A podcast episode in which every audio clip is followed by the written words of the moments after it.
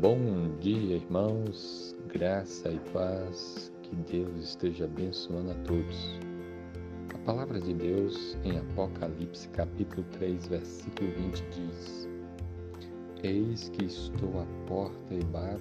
Se alguém ouvir a minha voz e abrir a porta, entrarei em sua casa e cearei com ele e ele comigo. Amém. Essas palavras foram ditas por Jesus e aqui nós vemos o grande desejo do coração do Senhor Jesus de que nós tenhamos comunhão com Ele, de que nós tenhamos amizade com Ele, de que nós ouçamos a Sua voz. Porque Ele está dizendo, a comparação aqui, ele faz uma comparação como se estivesse batendo na porta. Está na porta batendo.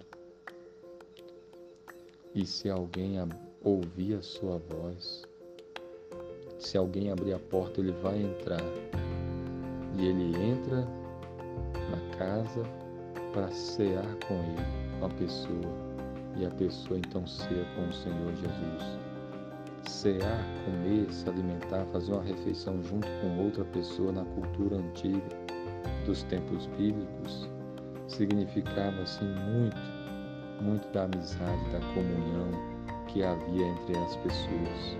Quando Jesus diz que está na porta e bate, e se abrirem a porta, ele vai entrar para cear com a pessoa, ele está mostrando que se nós ouvirmos a sua voz, se nós nos submetermos a Ele, se nós abrirmos a porta do coração para que Ele esteja conosco, nós desfrutaremos assim de uma comunhão preciosa com Ele, de amizade com Ele, de estarmos próximos a Ele, de podermos falar e Ele nos ouvir, e também Ele nos, nos falar e nós ouvirmos a Ele. Deus quer ter comunhão conosco.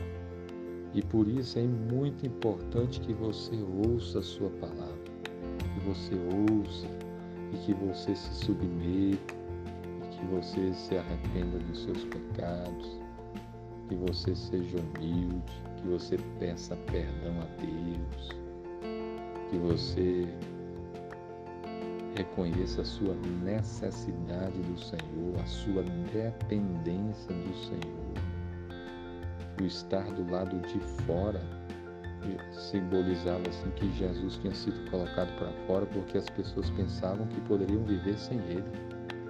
E não é assim que muitas pessoas vivem nos dias de hoje? Como se não precisassem do Senhor Jesus, como se não precisassem de Deus.